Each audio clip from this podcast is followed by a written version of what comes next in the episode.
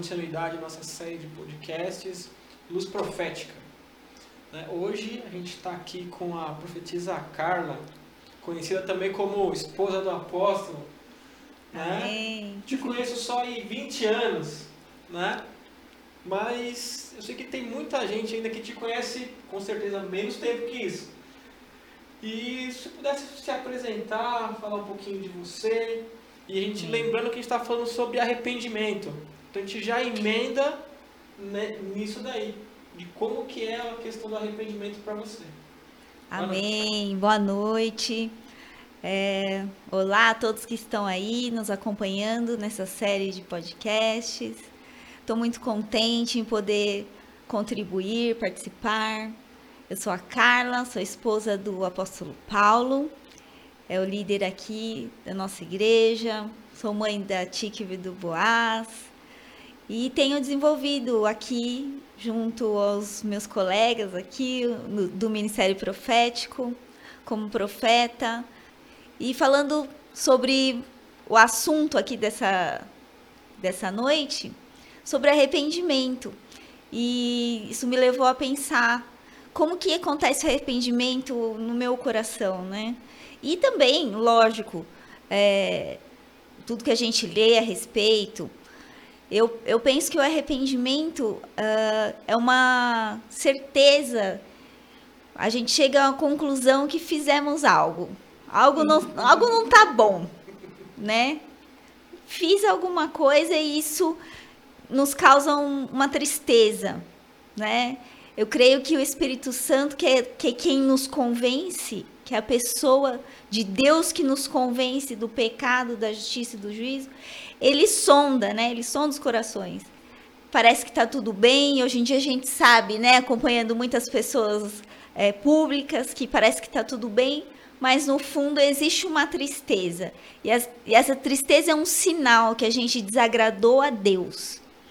É uma, um distanciamento das coisas boas hum, algo está errado. E aí vem aquela tristeza e o arrependimento. E o arrependimento não pode parar aí, né? O arrependimento ele tem que ser para não ser só um remorso, só essa tristeza, mas vamos seguir em frente, vamos continuar nesse lugar confortável, né? Não, o arrependimento tem que ser acompanhado por uma mudança, uma mudança de, de caráter, uma mudança né, na, na vida, um, um, pedido de perdão. Não que a gente vai consertar, né? é impossível voltar no tempo, mas tem que ser acompanhado de uma mudança de rota. Uh, profetiza, me tira uma dúvida então, vamos lá. Apesar de conhecer há 20 anos, tem dúvidas ainda, não é? Uh, nós é, temos aí a nossa vida, né, nosso trabalho, alguns têm faculdade. É, como que a gente conseguiria aplicar essa questão do arrependimento, como você explicou, nas nossas vidas? Porque, assim, é, na teoria é tudo bonito, né? Só que aí o dia a dia que pega. Como que a gente consegue fazer isso? É, olha, eu vou ilustrar com uma história que aconteceu na minha vida, que eu creio que isso é, é, é bem prático, né? Então, sempre a gente contar uma coisa é, é mais verdadeiro. Então, é uma história que me emociona bastante porque é, quando você quando você dá de cara com um erro que você fez, né? E você reconhece e vem a vergonha, né? Aquela quando você fica envergonhada, a bochecha fica vermelha, sabe? É quando você dá de cara, você fala, hum, errei. Mas e foi acredito que é uma das primeiras lembranças assim de infância que eu tenho é, e, e você vai entender. É, é um, era um dia que eu estava andando com a minha mãe na rua e a gente é, sempre morou ali no Tabuão da Serra, né? Alô, Tabuão.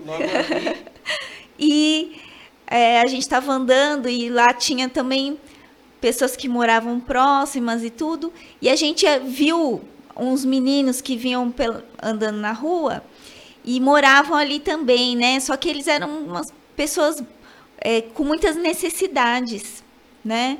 E eles tinham o costume de bater nas casas e pedir alguma coisinha, sabe? E pedia, às vezes, se tinha sobrado pão, alguma é, bolachinha, alguma coisa. E eu era uma criança muito tímida. E quando eles vinham, eu, eu não gostava de atender a porta, né? Então eles vinham vindo, eu falei assim, fiz um comentário com a minha mãe, falei assim, ai, não acredito, aqueles meninos de novo. E, e a hora que eu olhei para minha mãe, eu lembro de ser bem menor que ela, apesar que eu sou uma pessoa pequena. Mas eu era criança, devia ter uns 6, 7 anos. Eu olhei para minha mãe, ah, ela vem aqueles meninos de novo. E a minha mãe me olhou com um olhar de, de reprovação, sabe? Com um olhar de filha, não fala isso, porque eles são pessoas necessitadas, eles vão pedir porque eles precisam né? E a gente. E aquilo me envergonhou tanto. Na hora eu fiquei. Porque eu só pensei no meu lado. Que é o que, às vezes, quando a gente erra e não. E quer ainda relutar, né? Falar, não, a gente dá desculpas, né? Eu só pensei ali no, no meu, meu trabalho de atender a porta. E, e, é, e o sentimento de, de, de de pequenez, de, de ser uma pessoa ruim ali, eu, eu encarei ali, naquele momento, no olhar da minha mãe. Então ali eu fiquei muito arrependida do que eu falei, mas não tinha como voltar, né? E, e, e passei a, sabe, ser, mudou meu coração aquilo. Eu passei a pensar no outro, a pensar no olhar, em olhar a situação do outro, né? Em, em, em me importar com as pessoas, né? Eu, eu creio que esse exemplo é, é muito forte, né? E, e coube a mim uma mudança, né? Não talvez externa ali, de ir correndo, fazer alguma coisa. Eu era uma criança, mas aquilo mudou a minha pessoa para sempre, né? E, e, isso é verdadeiro arrependimento. Quando eu, e eu creio que pessoas que têm opiniões, que têm, que são duras, eu creio que Deus muda pessoas. Porque quando a gente se, se depara com um Deus maravilhoso que se importa, né, e que olha para nós, né, e que o Espírito Santo vem e fala conosco, isso traz mudança e aí é o verdadeiro arrependimento. É, a palavra fala dos que, que quando a gente se arrepende, tem que produzir os frutos dignos de arrependimento, né? É isso aí. É isso aí. É, profetiza, a gente já está caminhando para o fim, né?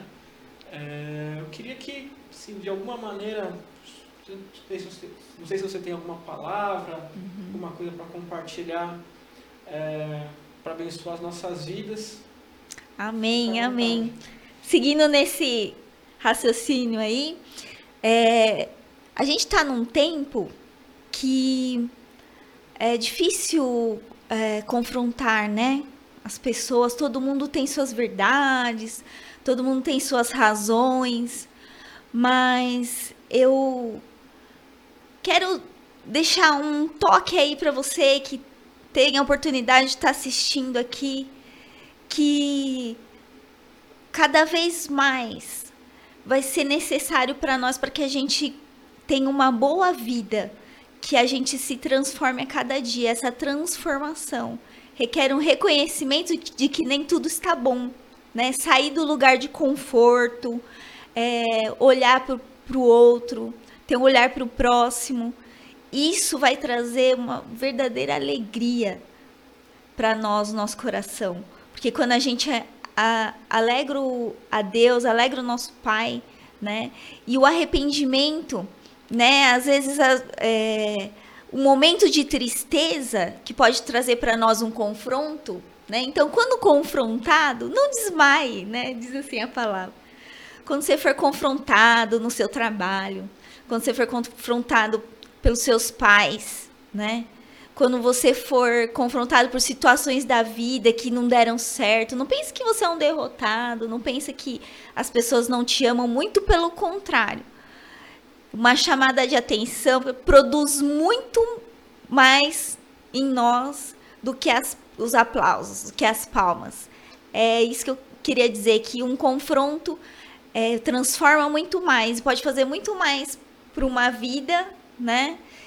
E Principalmente, se você for confrontado por uma autoridade na sua igreja, não desmaie. Não desmaie. Permaneça, transforme. Se você achar injusto, é, converse, né? Mas que isso produza, como o, o, profeta Daniel falou aqui, frutos de arrependimento, frutos é, para Deus. É isso que eu queria deixar. Amém. É isso aí, gente. Não desista. Amém. Quero agradecer vocês terem nos acompanhado até aqui. Né? Que você possa ser abençoado aí através dessa palavra. Que em nome de Jesus nós possamos, de uma maneira clara, como nós temos tentado fazer, tocar teu coração. Tá bom, meus irmãos? Deus abençoe. Semana que vem tem mais. Compartilha com, com os teus contatos. É isso aí. A paz. A tchau. paz, Deus abençoe.